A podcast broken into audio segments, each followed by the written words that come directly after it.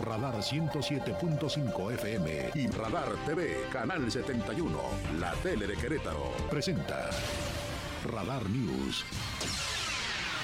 Los acontecimientos de mayor relevancia, las noticias al momento y el análisis objetivo. Porque usted ya los conoce. Radar News.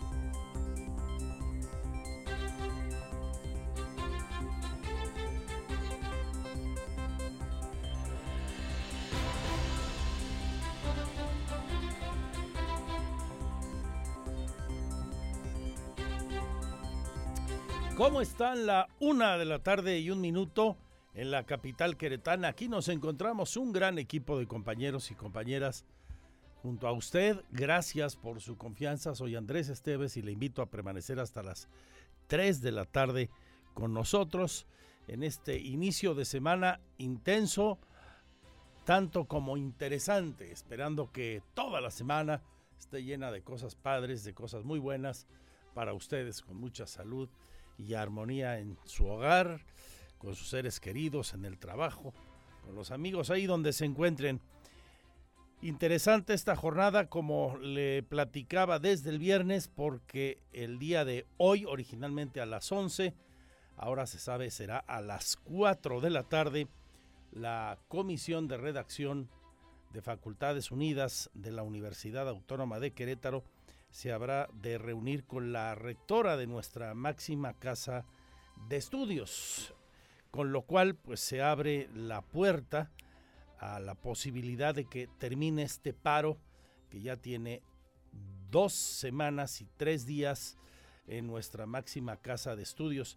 Ha habido el día de hoy una manifestación silenciosa por varias de las calles de la capital queretana que pues fueron testigos, han sido todavía en los últimos minutos de la presencia de las mujeres y también varones de la Universidad Autónoma de Querétaro expresando sus planteamientos respecto a lo que está ocurriendo ahí en la Universidad Autónoma de Querétaro. De todo esto le voy a actualizar la información y por supuesto tengo reacciones en torno a a este asunto que ya se ha prolongado por todos esos días que comento con ustedes.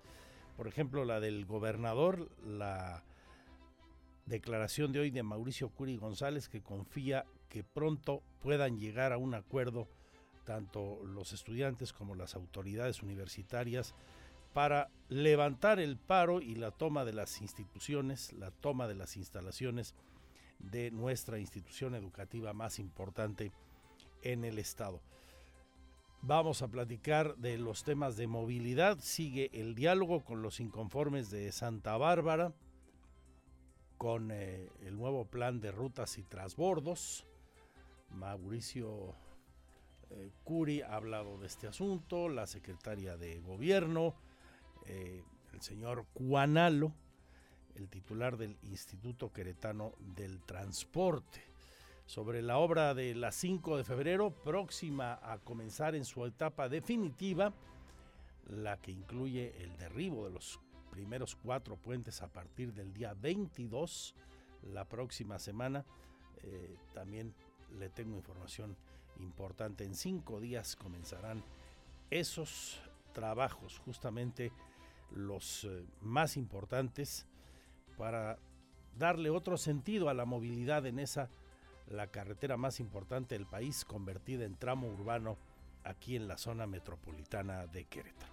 Vamos a hablar de los deportes, ya están listas las semifinales, buenos agarrones, ¿eh? los que se esperan entre Toluca y las Águilas del América y la pandilla del Monterrey y los Tuzos del Pachuca. Son las semifinales que se disputarán esta nueva semana, tanto en el Estadio Hidalgo como en el Azteca, allá en el Estadio de Monterrey, el Estadio La Pandilla y en el Miguel Hidalgo del vecino estado del mismo nombre.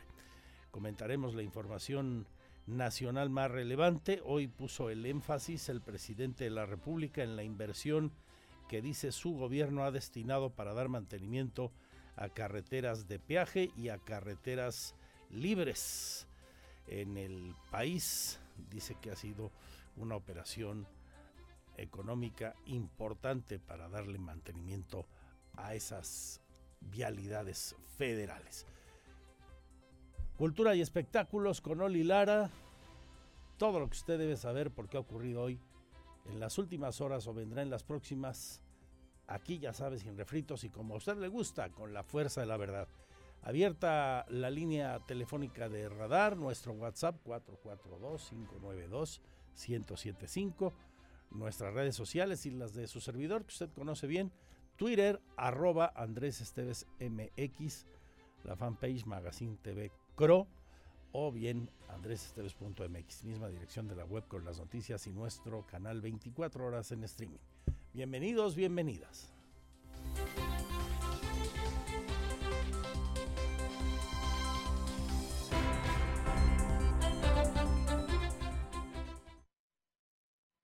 Porque siempre estamos cerca de ti. Síguenos en nuestras redes sociales. En Facebook, Radar News Querétaro. En Instagram, arroba Radar News 1075 FM. En Twitter, arroba Radar News 1075. Este es el resumen, lo más importante del día en Radar News. Aquí la información más importante de este día. En Querétaro, estudiantes se manifestaron, integrantes de el Comité de Redacción de Facultades Unidas de la UAC se manifestaron en silencio en una larga columna. Poco menos de 500 estudiantes representativos del paro para poner un alto a los acosos y la violencia sexual en nuestra máxima casa de estudios. Originalmente se hablaba de una reunión con la rectora para las 11 de la mañana. Esta fue transferida, pospuesta para las 4 de la tarde. Todo el detalle de lo que está ocurriendo en la UAC en vivo, desde el lugar de la noticia. Alejandro Payán, ¿cómo estás, amigo? Buenas tardes. ¿Qué tal, Andrés? Muy buenas tardes. Pues efectivamente, como lo comentas, más de 400 estudiantes de la UAC, de las diversas facultades de la máxima casa de estudios, integrantes del Comité de Redacción del Pliego Petitorio, realizaron una marcha silenciosa para manifestarse en contra del silencio impuesto por las autoridades universitarias. El contingente está integrado por poco más de 400 estudiantes que partió desde las 11 horas de la Plaza del Estudiante y partió por la calle Hidalgo eh, hace 5 de febrero. En el retorno a Tlacote tomó hacia Avenida Las Torres y finalmente a Prolongación Zaragoza para concluir a la altura de la Facultad de Medicina del Agua y en, la explanada de una conocida plaza comercial de esta zona es donde ya se dispersó finalmente esta marcha. Andrés, cabe destacar que no hay ninguna consigna, la marcha es silenciosa, los alumnos marcharon con la mano en la boca y señal del silencio del origen que da a esta marcha. Pero antes del inicio hicieron una pequeña postura eh, para recordar acerca de esta lucha que inició el pasado 30 de septiembre. ¿Te parece bien, Andrés? Escuchemos lo que comentan los voceros del Comité de Redacción de las Facultades Unidas de la UAC. El día 30 de septiembre empezamos el paro estudiantil. Esto debido a la violencia institucional y ahora social en contra de los estudiantes de la Universidad Autónoma de Querétaro. Debido a la represión que hemos recibido los últimos días, les convocamos aquí y ahora para marchar en contra del silencio impuesto por la Rectoría. El silencio con el que ahora marchamos no es por rendición, sino por subversivo. y la molestia que nos causa el que nos obliguen a callar y renunciar a nuestra lucha. Se acabó la soledad y las luchas individuales. Hemos llegado al bienestar colectivo y a su inseguridad y a su seguridad. Ya nos toca. Hasta que la dignidad se haga costumbre. Andrés, eh, recordar que pues eh, dentro de esta marcha no se emitieron ni consignas, solamente iba estudiantes, iban estudiantes con diversos mensajes escritos en cartulinas, como ya te comentaba, con la mano y la boca en alusión al silencio que están eh, eh, señalando de parte de las autoridades, entre algunos de las consignas que decían es, nos quieren silenciar y nos quieren callar, la lucha es de todos, no nos vamos a callar cuando la impunidad pase por las aulas y que el silencio no tendrán porque tomarán las aulas con, eh, pues bueno, esta lucha que están realizando y eh, que bueno piden que no van a callar y que no los van a silenciar en esta participación que tuvieron más de 400 estudiantes a lo largo de estas calles de la capital, Andrés. Que acaba de concluir hace muy poco, como tú nos dices. Eh, ¿Por qué se pospuso la reunión para las 4 de la tarde, sabes? ¿Y dónde se reunirán con la rectora y autoridades universitarias, supongo en una comisión de estos últimos? Andrés, eh, lo que comentaban algunos estudiantes es que precisamente buscaban eh, no desviar la atención de esta marcha silenciosa para eh, pues no estar eh, o no quedar mal en alguna hora. Se confirmó que sería a las 4 de la tarde y eh, recordaron que eh, lo que buscan es eh, dialogar con la rectora, no acerca del pliego petitorio, sino el punto principal será hacer eh, estas cuatro renuncias que piden desde la semana pasada y ver eh, cuál sería la respuesta que dará a esta petición de las universitarias y universitarios, Andrés. ¿Ha trascendido dónde será el encuentro? Eh, hasta el momento se sabe que van a llegar a en la entrada principal de Avenida Hidalgo, que es donde han estado llevándose a cabo las reuniones. Ya posteriormente me imagino que entrarían a la rectoría o al auditorio Fernando Díaz, pero no nos dejan ingresar a los medios de comunicación a esa parte. Correcto, pero ahí se verán, en teoría, en la entrada principal sobre la calle de Hidalgo, eh, con las autoridades universitarias. Ya después seguramente se Ah. trasladarán a un lugar más cómodo. Así es, por ahí será el ingreso a las autoridades. Perfecto, esto a las 4 en principio. Así las cosas, la última hora en el conflicto que ya se prolonga por dos semanas y tres días. Ojalá que haya un arreglo esta tarde. Gracias, Alejandro. Confía el gobernador, fue cuestionario, fue cuestionado sobre esto, confía Mauricio Curi en que pueda haber un arreglo entre las partes. Hemos sido muy respetuosos nosotros de la universidad y que lo que podamos apoyar adelante, ojalá se puedan ya a- a- arreglar y que cuanto antes puedan regresar los muchachos a, a la escuela, sobre todo por aquellos que ya están a punto de terminar su escuela y que ya quieren empezar a, a laborar.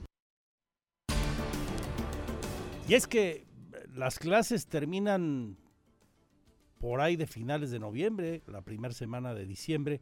Es importante que haya un arreglo.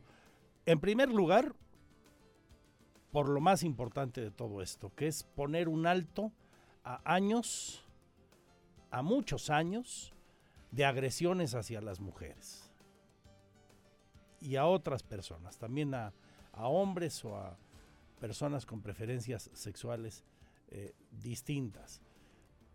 Poner un freno a esto en la universidad y que de ahí el mensaje trascienda, como me parece está ocurriendo al resto de la sociedad, al resto de las instituciones educativas, de los centros de trabajo, de los lugares de convivencia. Un respeto a las mujeres en su dignidad que se ha ido perdiendo y que ha derivado en cosas tan delicadas, tan graves, tan reprobables como que Querétaro sea uno de los estados del país con más feminicidios en el último año. Eso es así de grave y así de importante que haya una solución. Y después, para que no se pierda, eh, como segundo punto muy importante, que no se vaya a perder el ciclo escolar, el semestre para las y los estudiantes de nuestra máxima casa de estudios. Hoy hablando más de educación, pero desde otra perspectiva, en noticias agradables arrancó el programa Contigo, Escuelas de Tiempo Completo. El gobernador encabezó el inicio de este nuevo programa que va a beneficiar a 365 escuelas públicas en todos los municipios. Estaba yo viendo y, fui entendiendo poco a poco el gran reto que teníamos para tener las escuelas de tiempo completo. No los podíamos dejar sin el apoyo para poder extender y poderle darle alimentos a los, a los niños. Que es parte de la formación que necesitamos darle. Recordemos que este fue un programa que en su momento suspendió el gobierno federal en la época en que era titular la maestra Delfina, hoy eh, candidata de Morena al gobierno del Estado de México. Hoy el gobernador también fue cuestionado sobre eh, las pruebas piloto y la mejora del transporte con la reestructuración de rutas. Esto dijo Mauricio Curi. Señala, va en forma. El reporte que tengo todos los días que hablo con el director es que va en forma, que va en camino, en el camino correcto. Eh, ahorita acabo de hablar con él, va funcionando muy bien la tarjeta. Entiendo que el nuevo cambio que la gente tenga que haya transbordo y la tarjeta, pues sí, es un cambio, pero lo que sí les puedo decir es que está pasando cada 15 minutos los camiones y están llegando más rápido. Sobre este mismo asunto y el único problema grave detectado con la nueva estructura de las rutas y los nuevos transbordos para la gente de la ruta Santa Bárbara al Mirador es justamente con vecinos de esa delegación municipal de Corregidora. Sigue el diálogo, confirma la secretaria de gobierno, Guadalupe Molina creo que vamos a seguir avanzando en eso para lograr acuerdos que dejen a los eh, eh, habitantes eh, de, de, esta zona en conflicto Santa Bárbara tranquilos y con la mejor disposición de poner la mesa en Secretaría de Gobierno para llegar a acuerdos. En otro asunto, el gobernador reiteró hoy que van a apoyar a los comerciantes afectados por la obra de la 5 de febrero. Recuerde, arranca el 22, la etapa más compleja. Va a apoyarlos con recursos económicos. Este viernes es el inicio del gran trabajo de reingeniería de la vialidad que nos durará más o menos un año con el cierre de los carriles centrales y el retiro de cuatro de los puentes vehiculares de esta importante vialidad.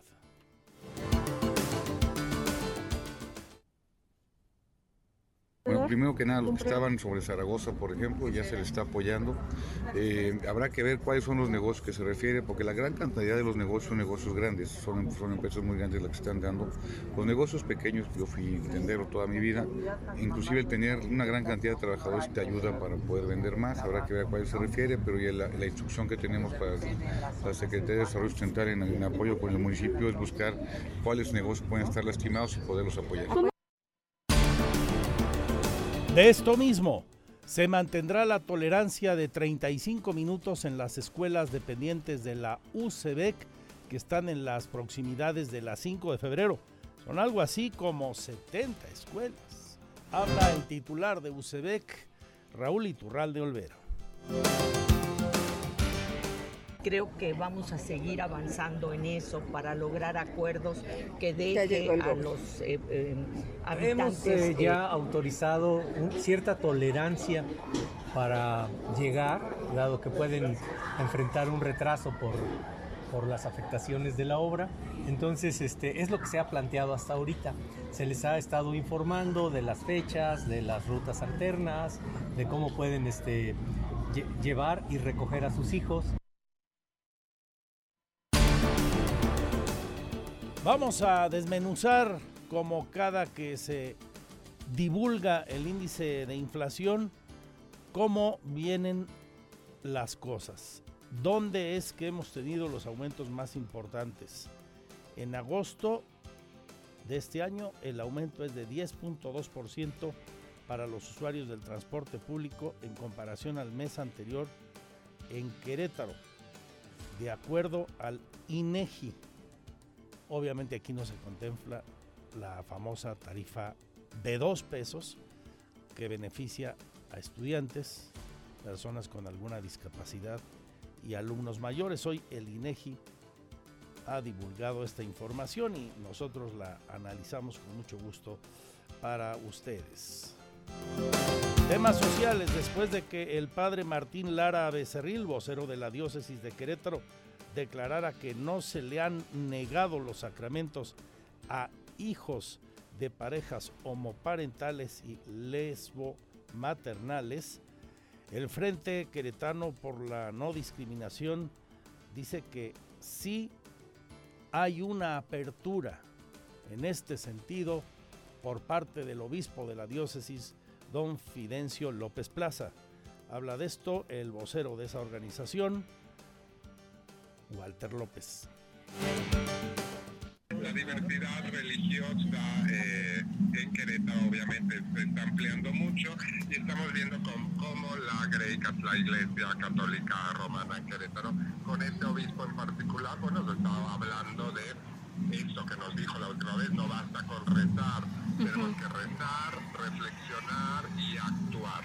Y creo que es lo que están haciendo, pues moviendo a esta parte de la sociedad diciendo, oye, vamos a construir la paz con todas y todos, porque todos estamos en Querétaro. Este, a lo mejor sí hay casos particulares, como el de ILTA, de negarles algunos trámites, etcétera, pero la población LGBT también tiene otras opciones en, en toda esta diversidad religiosa que ya tenemos en Querétaro. Más temas de sociedad en la sierra. Vigilan con drones y de manera presencial la carretera federal 120. Luego del deslave que se diera en el kilómetro 141 allá por la zona de Pinal de Amoles, iremos hasta el lugar. Ya la semana anterior quedó resuelto el paso de las personas, la circulación vehicular en ese sitio del deslave. Vamos a platicar también de la información de cultura y espectáculos con Oli Lara, por supuesto. Hoy se reveló ya el programa para la Feria Internacional Ganadera, el programa artístico. Vamos a platicar con el organizador de la feria, un hombre de experiencia en estos eventos, Carlos Alcocer Urquiza, Pesado, Julián Álvarez, eh, Ángeles Azules, Natalia, la banda MS, Pepe Aguilar y Carlos Rivera entre los artistas que se van a presentar en el Palenque en la 85 edición de la feria. En rueda de prensa se anunció que se llevará a cabo del 24 de noviembre al 12 de diciembre, las fechas tradicionales. El costo del ingreso 90 pesos. 90 pesotes subió el costo de la feria. Se espera una derrama económica de cerca de 600 millones de pesos. El Teatro del Pueblo tendrá a Max, Max Peraza, Julián Álvarez, Natalia Jiménez, Bronco, Panteón Rococó, Invasores y Cardenales de Nuevo León, Cumbia Kings, Edel Muñoz, Yuridia, Gran Silencio, la MS, Piso 21, la adictiva Banda Limón, Ángeles Azules y Pesado cerrará el día 12. Pepe Aguilar, Karim León, Pancho Barraza. Hay espectáculos también para niños. Estará Carlos Rivera. El director general de la feria, Carlos Alcocer, nos tiene todos los detalles de esta nueva edición después de tres años. Regresa a la Feria Internacional Ganadera allá al municipio del Marqués. En la presentación del evento, Enrique Vega Carriles, el alcalde del Marqués, que es donde se encuentra el centro expositor queretano, habló de una inversión importante. Van a rehabilitar al 100% el camino de acceso a la feria, dañado pues, por las lluvias y por tanto tiempo que pasó desde la última edición y hasta esta nueva que va a arrancar, como le digo, la última semana de noviembre, el 24 de noviembre y concluirá el Día de las Lupitas, el 12 de diciembre.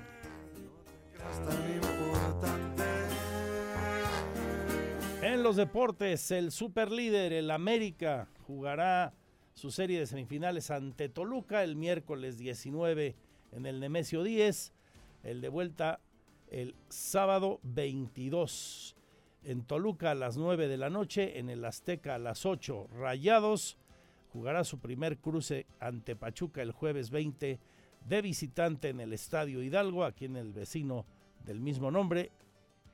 a las 21 horas. Y el de vuelta será el domingo a las 8 de la noche en el estadio BBVA, allá en la Sultana del Norte. En caso de empate tras 180 minutos de juego, recordemos el equipo mejor ubicado en la tabla general avanzará a las finales. ¿Quiénes son sus favoritos? Yo abrí un sondeo. Participe ahí en nuestro Twitter, arroba Andrés A propósito del duelo más atractivo, con diferencia, el América Toluca.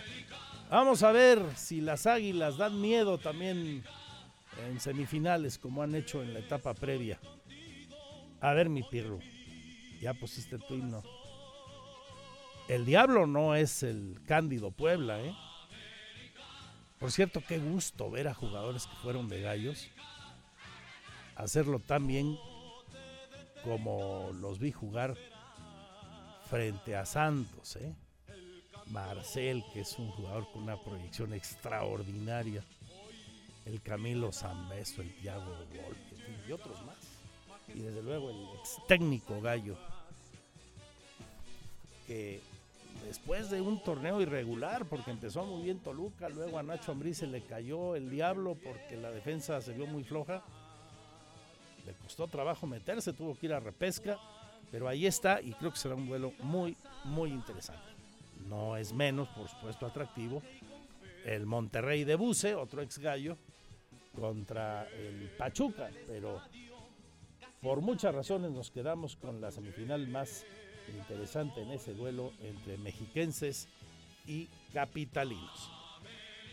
Todo esto y mucho más hasta las 3. Quédense con nosotros. Mi Twitter arroba Andrés Esteves MX.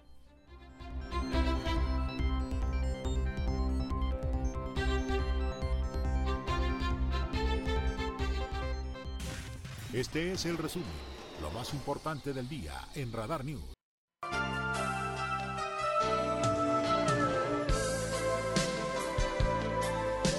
Nos pone románticos la alfombra roja para ir con Oli Lara, Cultura y Espectáculos.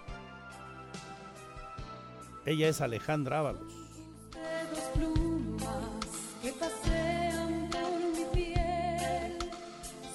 Está cumpliendo 54 54 otoños Alejandra Ábalos.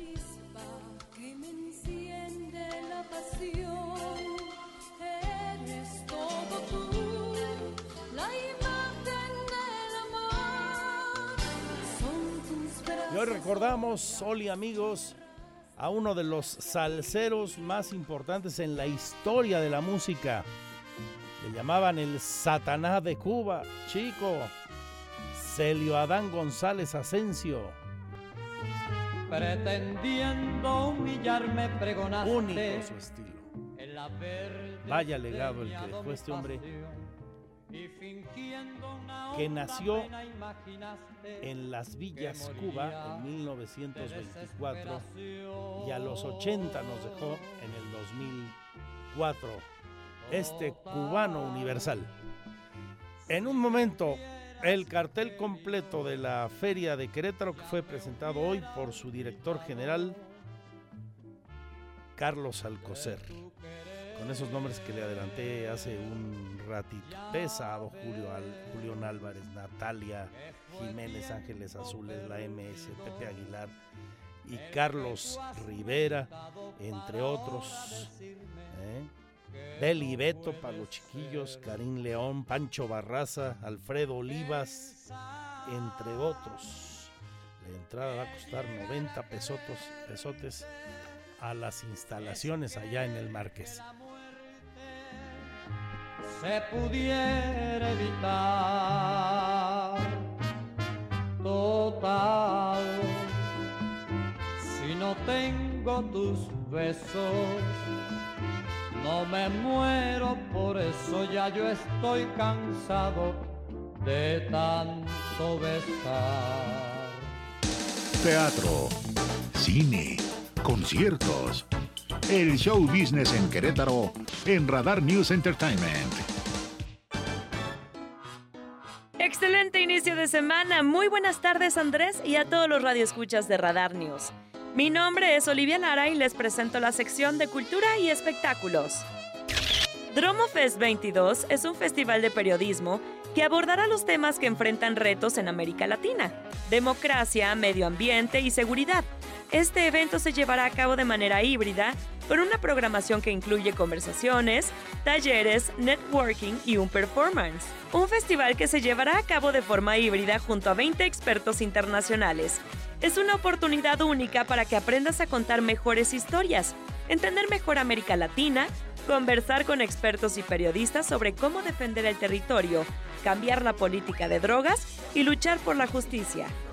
También habrá cinco talleres presenciales en la Casa UC, liderados por el documentalista Everardo González, ganador del premio Ariel a Mejor Película por La Libertad del Diablo en el 2017. Se realizará el 27 y 28 de octubre en la Ciudad de México y de manera virtual desde la plataforma Hopping. Los detalles de la programación y las entradas están disponibles en www.dromofest.com.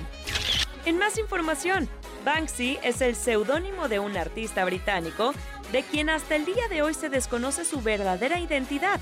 Su arte ha destacado debido a que son obras principalmente urbanas, con técnica de graffiti. En estas satiriza temas de política, cultura pop, moralidad y etnias, es decir, son de protesta social. Es por ello que ha obtenido gran popularidad en todo el mundo.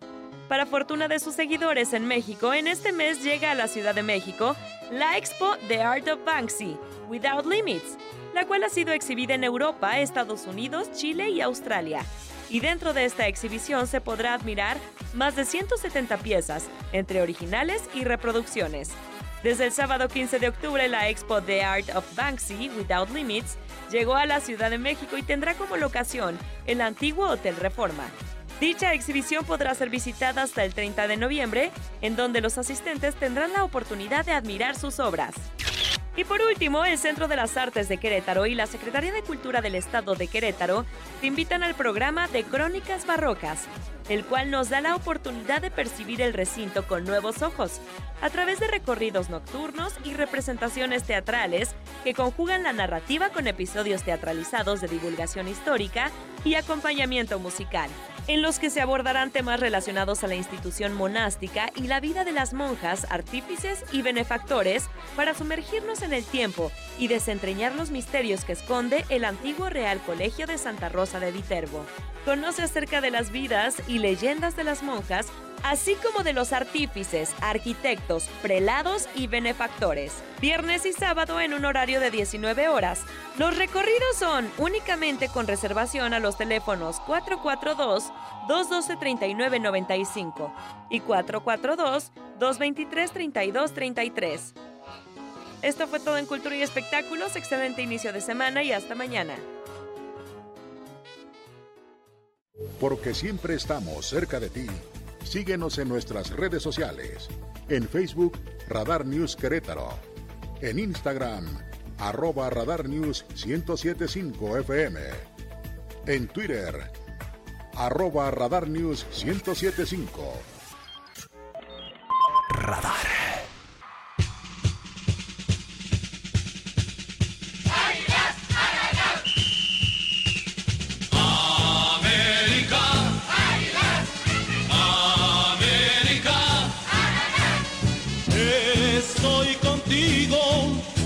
Mi corazón. América, América, no te detengas, tú serás. Bueno, pues estos primeros 30 segundos, cortesía de Pirru y de los millones y millones de americanistas que hoy están soñando. Se pellizcan y no, no creen que sea realidad este América. Pirru, ¿lo ves campeón, Pirru? La verdad, la verdad, ¿lo ves campeón? Claro, cómo no. Está ilusionado el buen Pirru. Y la verdad es que, dicho sea de paso, pues este, es, este equipo americanista sí está mostrando cosas importantes, interesantes, que llaman sin duda la atención. Y es que, a pesar de que en la ida le ganaron 6-1 al Puebla, En la vuelta, pues cualquiera hubiera pensado que iban a ser más moderados, ¿no? No, terminaron pues ganando cinco goles por uno al equipo de Puebla. Así que con un global de 11 a 2, pues hoy las Águilas del América están en las semifinales. Ahora les toca enfrentar al mismísimo Diablo, al equipo del Toluca, que no es Puebla, no es Puebla, no dudo mucho que se presente un marcador abultado como el que se vio este fin de semana, pero tampoco pasa por un gran momento a pesar de que pues le ganó al equipo de Santos dos goles por uno ayer, pues lo hizo un poco apurado, con ciertas complicaciones, no fue un Toluca contundente, fue un Toluca que le costó trabajo, pero que ahí está, ahí está, en las semifinales. Por el otro lado, Monterrey hizo la tarea. Ya lo sabíamos, si Cruz Azul no le ganaba a Monterrey en el Azteca, iba a ser muy complicado que lo hiciera en el BBVA, cosa que pasó y que además Monterrey aprovechó para ganar tres goles por cero. Pachuca y Tigres se vieron las caras y Pachuca, siendo Pachuca, apegado al librito, al reglamento, le bastó para empatar a dos con el equipo de los Tigres y así los dejó fuera, los dejó fuera porque pues finalmente este dice Pirro, Toluca sucursal de gallos, sí, pero pues estos gallos que están allá sí la rifan, Pirro. El portero Camilo Zambeso está pasando por un buen momento. Los goles que no anotó aquí, ahora ya los está anotando allá. Anda bien, anda bien Toluca, pero no creo que esté como para hacerle o darle tanta, tanto, vamos, no lo veo dejando fuera al equipo, al equipo del América. Y mire que yo soy antiamericanista y ay, hasta me da son decir esto, pero sí, el nivel de Toluca, pues está, está lejos de dejar fuera las Águilas del América. Pero bueno, ya hay horarios para estas semifinales. Ya se dieron a conocer el día de hoy y pues de esta manera el eh, panorama, el escenario, la agenda, pues también ya está lista para que usted la considere, para que se prepare y disfrute de estos partidos con esos cuatro equipos que quedan con vida. América contra Toluca y Monterrey en contra de Pachuca. Llaves, que por cierto, enfrentamientos que tienen historia en la liguilla, en los torneos cortos, con un dominio de los Diablos y de los Tuzos en términos de partidos ganados. América contra Toluca, miércoles 19 de octubre a las 9 de la noche, 9 de la noche con 6 minutos. La ida, la vuelta será el sábado 22 de octubre, el día que por cierto nacieron todas las flores. 22 de octubre, 8 de la noche con 6 minutos, la vuelta en el Estadio Azteca. En estos dos equipos hay una rivalidad que tiene mucha historia durante las liguillas de los torneos cortos. Se han encontrado siete veces en fase de eliminación directa en la que Toluca presume cinco victorias sobre el América. Sin embargo, las Águilas se han sacudido el dominio de los Diablos en las últimas dos veces que se han enfrentado. Durante la fase regular de la Apertura 2022 se enfrentaron en la tercera jornada del certamen en la que el América se impuso un gol por cero con anotación de último minuto de Richard Sánchez. En eh, la otra llave, Monterrey en contra de Pachuca, los Tuzos han sacado mejores dividendos en las veces que han eh, enfrentado a los Rayados del Monterrey en la historia de las liguillas de los torneos cortos, en las que ambas eh, escuadras se han enfrentado en cinco ocasiones, de las cuales tres han sido para Pachuca, incluida una final, mientras que las dos restantes han sido para Monterrey. Pero eso es pura estadística, es pura historia, son puros números. Lo que vale es lo que puedan presentar tanto el día miércoles y sábado y jueves y domingo. Pues así el panorama rumbo ya en la antesala de la final del fútbol mexicano. Y mientras estos cuatro equipos están pensando en sus mejores armas, en sus mejores estrategias para avanzar a la siguiente fase. otros están renaciendo, están reinventándose, como es el caso de las Chivas Rayadas de Guadalajara, que anunció de manera oficial la llegada de Fernando Hierro, quien tomará el puesto de director deportivo, mismo que dejó vacante Ricardo Peláez la semana pasada, apenas días después de la eliminación del Guadalajara en el repechaje de la Apertura 2022 ante Puebla. Fernando Hierro, quien arribó ya la mañana de este lunes a la Perla Tapatía, va a ser el encargado de confeccionar la plantilla, además de escoger al entrenador que va a reemplazar a Ricardo Cadena, estratega que estuvo en el banquillo del Guadalajara durante los últimos seis meses. El eh, español tuvo una reconocida carrera como futbolista. Primero comenzó con el Real Valladolid, pero fue en el Real Madrid en donde tuvo sus mejores años. Con el conjunto merengue ganó 16 títulos, entre los que destacan tres Copas de Europa y cinco ligas, logros que también lo llevaron a ser uno de los referentes del equipo de la selección española de la Furia, con la que disputó cuatro Copas del Mundo y dos Eurocopas. Luego de su paso por la selección española, tomó el puesto de director deportivo del Málaga, equipo con el que se mantuvo por un año, en el que logró meter al conjunto español hasta la Champions League en una campaña histórica para la institución, así que pues también tiene experiencia en el banquillo, fue eh, auxiliar técnico en el Real Madrid de Carlo Ancelotti y también fue entrenador del Real Oviedo. Así que, pues mucha, mucha tarea para Fernando Hierro, que es cierto, es un histórico del fútbol español, que es cierto, tiene dominada la escena española, pero pues acá es otra cosa, ¿no? Acá habrá que conocer a los técnicos. Acá habrá que elegir de manera certera, a menos que pues, estemos en la antesala de que traigan a un técnico igual extranjero.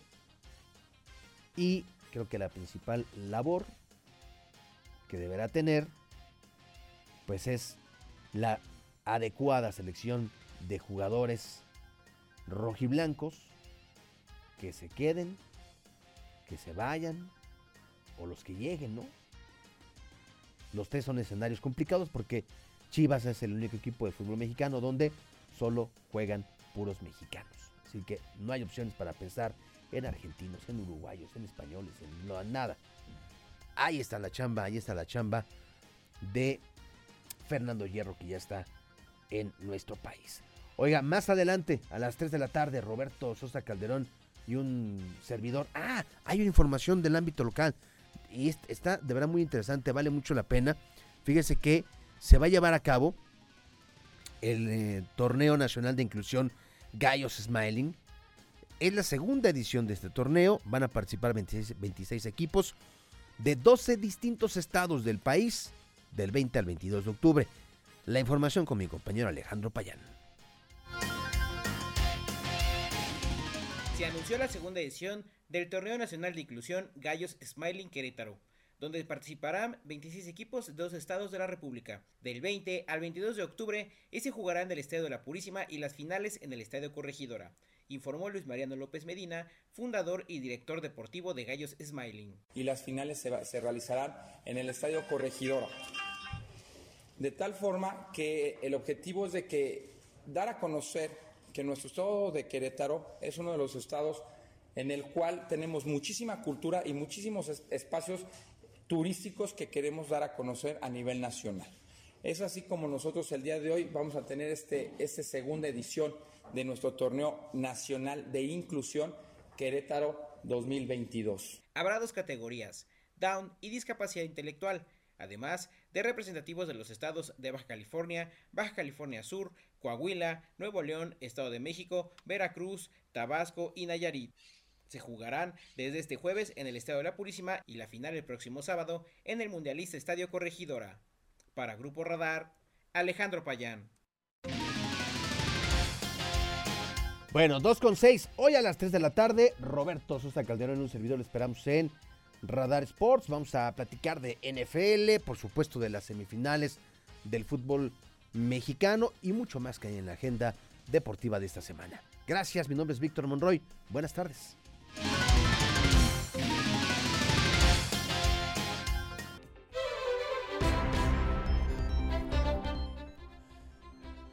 Regresa la Feria Internacional Ganadera Querétaro. Luego de tres años, volveremos al Ecocentro Expositor allá en el Marqués.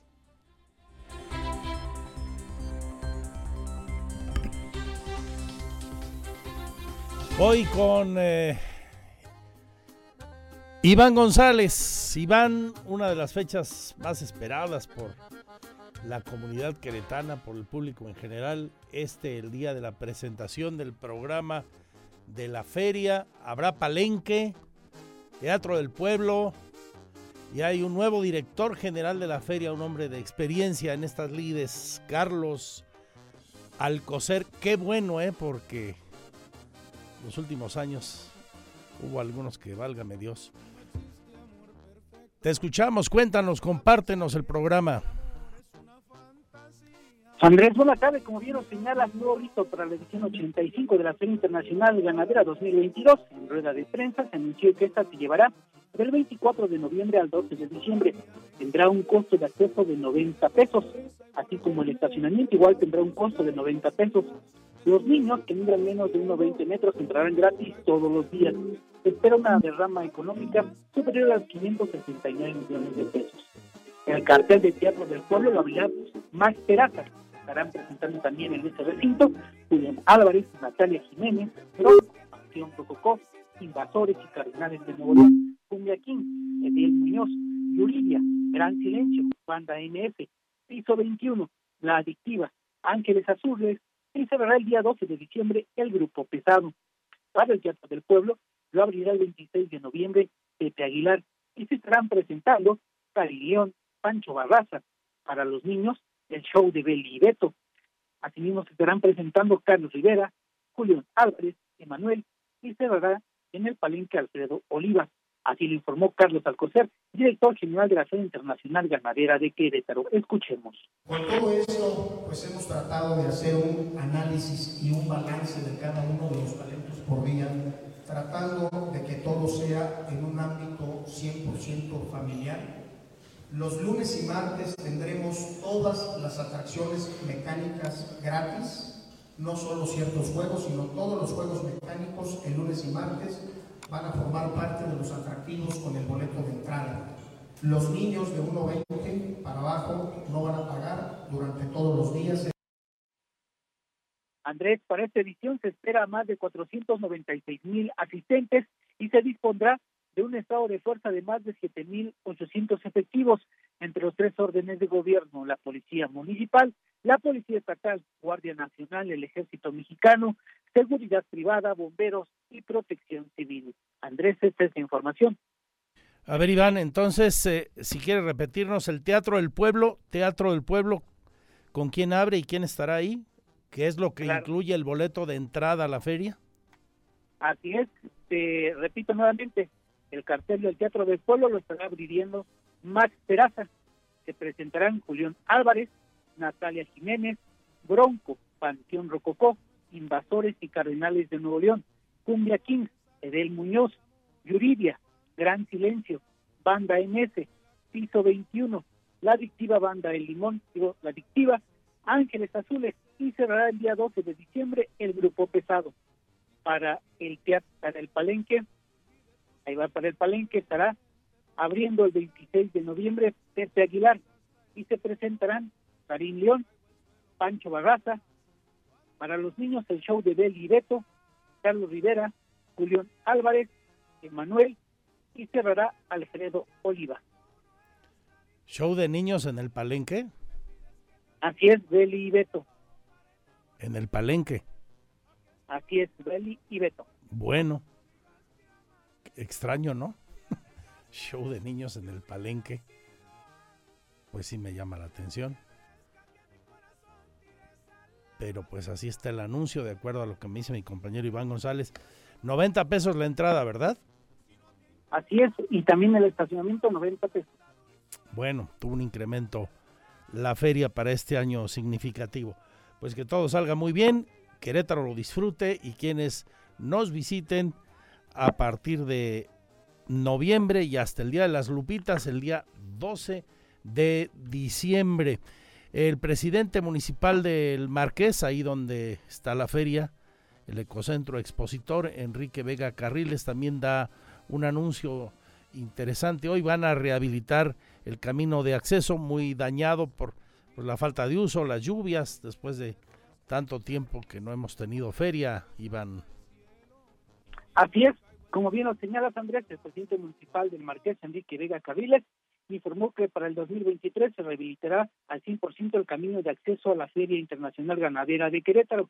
Esto después de que en el mes de agosto fuera recibida ya esta vialidad al municipio, toda vez que era giral, por lo que no se podía intervenir. Se estará integrando esta obra en el presupuesto del 2023, el cual se espera ascienda a los 2 mil millones de pesos. Así lo señaló el presidente municipal Enrique Vega Carriles, quien detalló que son dos kilómetros desde la carretera eh, Federal 57 hasta el recinto ferial. Escuchemos. Vamos a tener que levantar niveles y todo, si pueden pasar por ahí, hay unos charcos terribles, muchos baches, vamos a iluminarla perfectamente bien y le vamos a meter un camellón.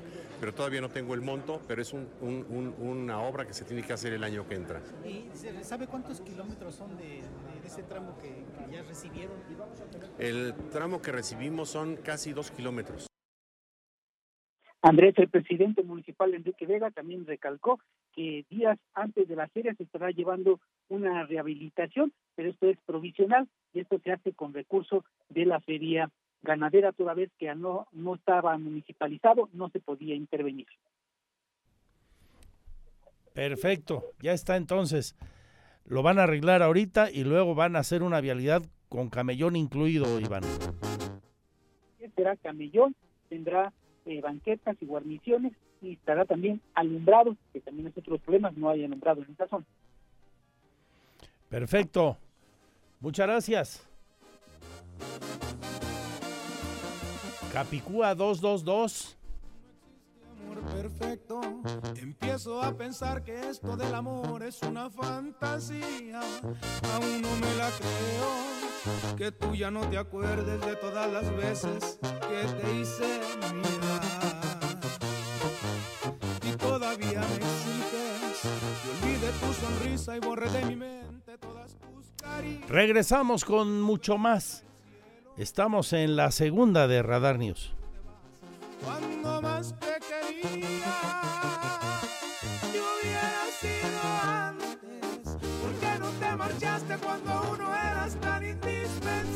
Al volver, le actualizo la información del paro en la UAC. Se reúnen a las 4 la Comisión de Redacción de Facultades Unidas con la rectora.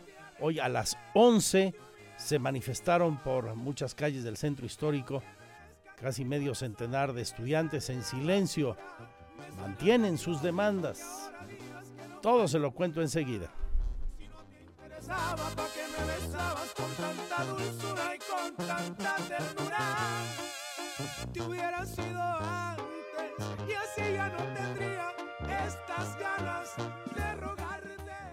Porque siempre estamos cerca de ti. Síguenos en nuestras redes sociales. En Facebook, Radar News Querétaro. En Instagram, arroba Radar News 1075 FM. En Twitter, arroba Radar News 1075. Radar.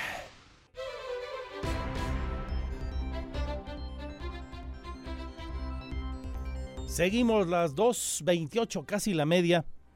Eh, acaba de concluir hace apenas unos minutos la misa de funeral de una entrañable daña, dama eh, queretana que falleció ayer acompañada pues del, del aprecio, del cariño de toda su familia. Lule, como cariñosamente la conocíamos, a la señora María de Lourdes González Rivas de Soto, para su esposo Alejandro, para sus hijos, nietos, bisnietos. Un abrazo y nuestras oraciones rogando por su eterno descanso para Mario Ramírez Retolaza, su yerno. Nuestro abrazo, también nuestro más sentido pésame. Eh, se nos adelantó Lule. Dios la tenga en su gloria. 229. Eh, ya me están dando más información del tema de la feria que nos comentaba Iván González hace un momento y la precisión es interesante. El espectáculo que va al palenque, que es un espectáculo infantil, muy exitoso, por cierto, acaba de estar hace no mucho en el auditorio Josefa Ortiz con gran éxito, el de Beli y Beto, una chica y el muñeco, Beto, será tardeada a las 3 de la tarde, el día 4 de diciembre, es tardeada. Y también llama la atención que Julián Álvarez, porque me, me, preguntaron luego, luego en el Twitter, arroba Andrés MX, oye, ¿se equivocaron? No. Julián Álvarez está en el Palenque el día 9 y antes Julián se va a presentar el día 25 en el Teatro del Pueblo. O sea, estará en el Teatro del Pueblo y estará en el Palenque de la Feria Internacional de Querétaro. Las 2 con 31 minutos, 11 de la mañana, se concentraron en la ciudad universitaria, en el Cerro de las Campanas, chicas y chicos que integran el movimiento en la Universidad Autónoma de Querétaro. Ahí comenzaron una manifestación silenciosa, partieron de la llamada Plaza del Estudiante por Hidalgo, 5 de febrero, regresaron ahí en Tlacote hacia las Torres, llegaron a prolongación Zaragoza y concluyeron en la Facultad de Medicina, cerca de 500 estudiantes manifestándose para reiterar sus peticiones de un alto, un paro definitivo a la violencia de género, a las agresiones sexuales contra las mujeres y todos quienes pertenecen a la Universidad Autónoma de Querétaro. Será hoy a las 4, de acuerdo a lo que ha trascendido desde temprano, originalmente se pensaba desde el viernes que la cita podría ser a las 11 de la mañana, pero será a las 4 de la tarde que se reúna esta misma comisión integrada por participantes de este comité de redacción de Facultades Unidas con la rectora de nuestra máxima casa de estudios y alguna comisión que le acompañe a Teresa García Gasca. Es la última hora, así está la universidad a dos semanas y tres días de haber comenzado su paro de labores. Esto es lo que ocurrió, esta es la última hora. Señor Payán. Más de 300 estudiantes de la UAC e integrantes del comité de redacción del pliego petitorio realizaron una marcha silenciosa para manifestarse en contra del silencio impuesto por las autoridades universitarias. El día 30 de septiembre empezamos el paro estudiantil. Esto debido a la violencia institucional y ahora social en contra de los estudiantes de la Universidad Autónoma de Querétaro. Debido a la represión que hemos recibido los últimos días, les convocamos aquí y ahora para marchar en contra del silencio impuesto por la Rectoría. El silencio con el que ahora marchamos no es por rendición, sino por subversivo. Y la molestia que nos causa el que nos obliguen a callar y renunciar a nuestra lucha. Se acabó la soledad y las luchas individuales. Hemos llegado al bienestar colectivo y a su, y a su seguridad. Ya nos toca. Hasta que la dignidad se haga costumbre. El contingente integrado por poco más de 300 estudiantes partió a las 11 horas de la Plaza del Estudiante por Avenida Hidalgo, tomó 5 de febrero, regresaron en Tlacote hacia Avenida Las Torres llegaron a Prolongación Zaragoza para concluir a la altura de la Facultad de Medicina de la UAC. Con pancartas y mensajes donde recuerdan el origen de esta manifestación, las manifestantes pidieron respeten el derecho de esta movilización y aseguraron que esperan que la universidad tome verdaderas acciones en contra del acoso. Para Grupo Radar, Alejandro Payán. Y este día el gobernador volvió a manifestar su absoluto respeto a la autonomía universitaria y se dijo muy interesado en que esto se solucione pronto. Confía en que puedan llegar a un acuerdo estudiantes y autoridades de la UAC. El gobernador del estado, Mauricio Curi González, confió en que pronto puedan llegar a un acuerdo los estudiantes y las autoridades de la Universidad Autónoma de Querétaro para levantar el paro y la toma de las instalaciones de la institución. Esto luego de que este lunes mantendrían ambas partes una mesa de diálogo. En ese sentido, señaló que el gobierno del estado ha sido respetuoso de este conflicto, pero reiteró que en caso de que alguna parte lo solicite, están en la disposición de apoyar para llegar a una solución. Hemos sido muy respetuosos nosotros de la universidad y que en lo que podamos apoyar adelante, ojalá se puedan ya arreglar y que cuanto antes puedan regresar los muchachos a, a, la escuela, sobre todo por aquellos que ya están a punto de terminar su escuela y que ya quieren empezar a, a laborar. Del mismo modo, recalcó que la secretaria de Gobierno estatal Guadalupe Murguía Gutiérrez es quien ha mantenido contacto con la rectora de la máxima casa de estudios, Tere García Gasca.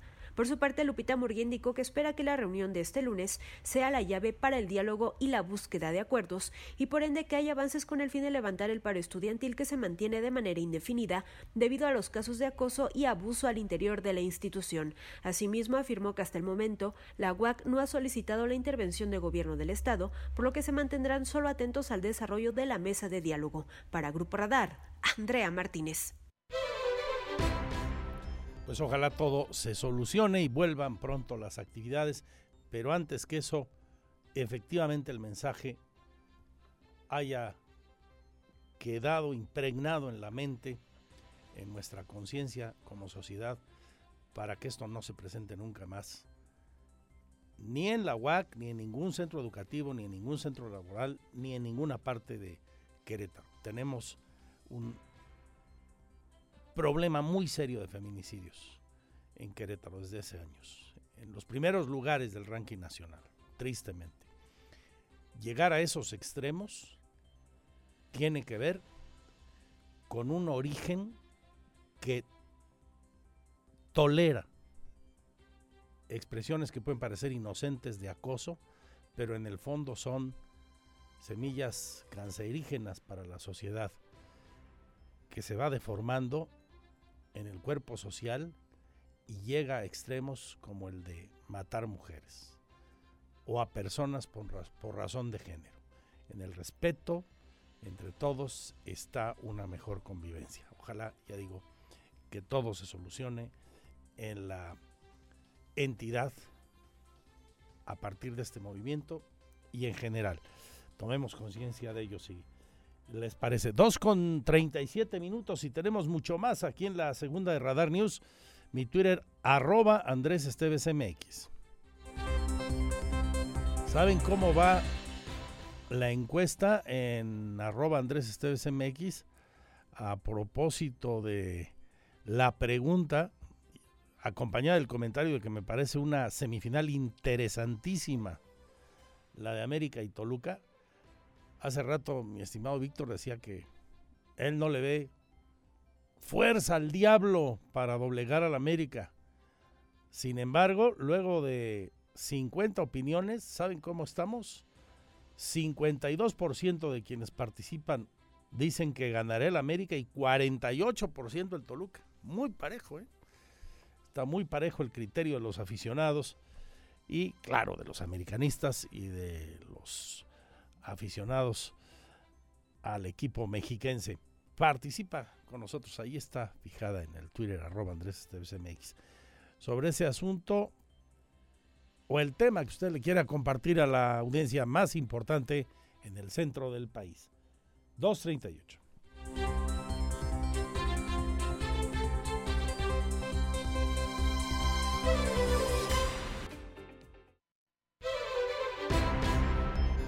2 con 44 después del freno que le puso el gobierno federal en Querétaro regresa el programa de escuelas de tiempo completo. El gobernador encabezó el arranque de los trabajos en esas 365 escuelitas. Se mantendrá la tolerancia de 35 minutos en el horario de ingreso, tanto del turno matutino como vespertino en las más de 70 escuelas cercanas a Avenida 5 de Febrero.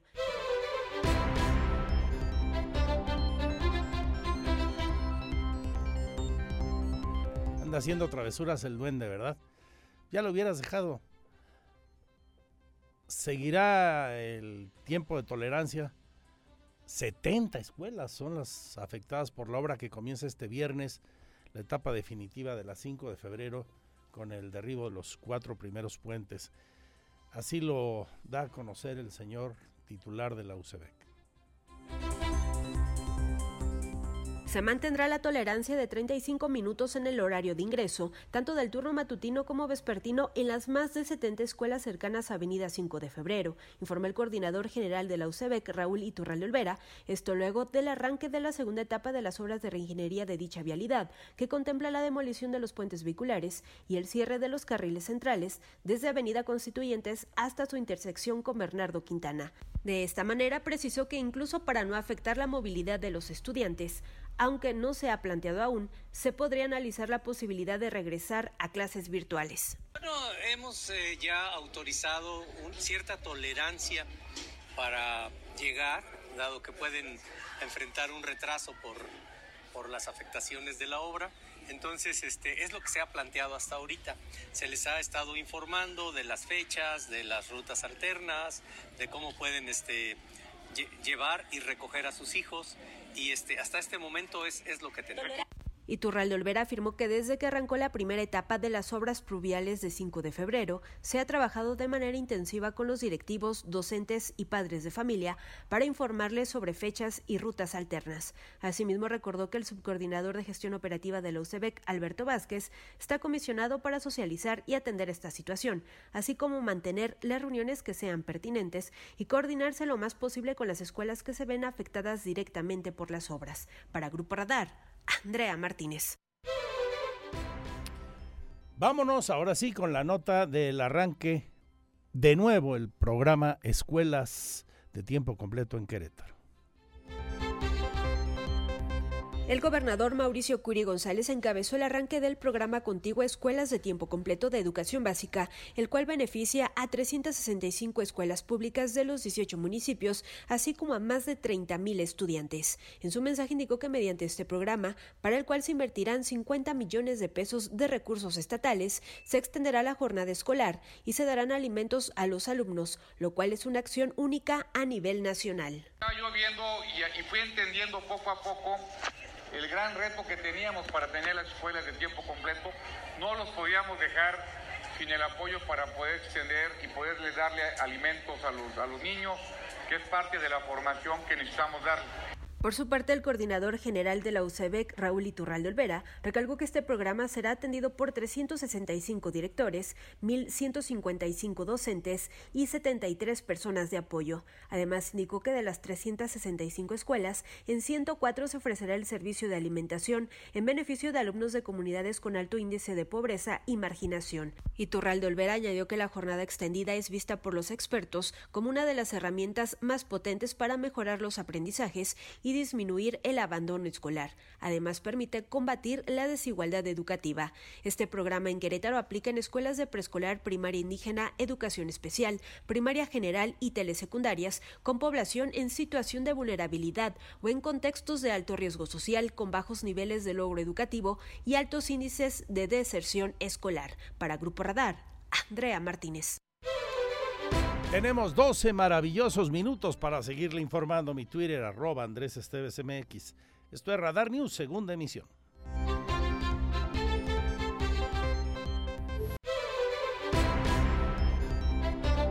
Gracias por estar con nosotros cada día, lunes a viernes de 1 a 3.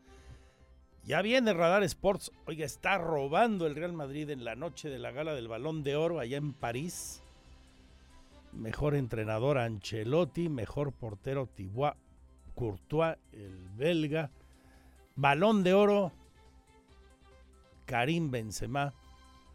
Bien le está yendo al Madrid en esta gala que está por concluir. E histórico también en la gala, una mujer repite balón de oro por segundo año consecutivo.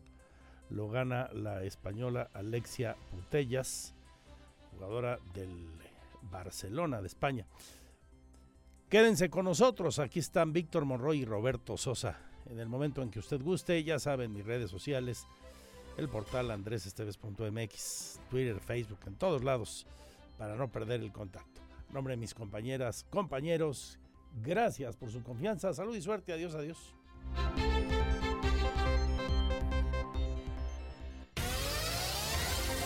Ahora está usted bien informado. Radar News. Los acontecimientos de mayor relevancia, las noticias al momento y el análisis objetivo. Escúchalo por el 107.5 FM Radar y velo por Radar TV Canal 71, la tele de Querétaro. Usted ya los conoce. Radar 107.5 FM. Lo esperamos en nuestra próxima emisión.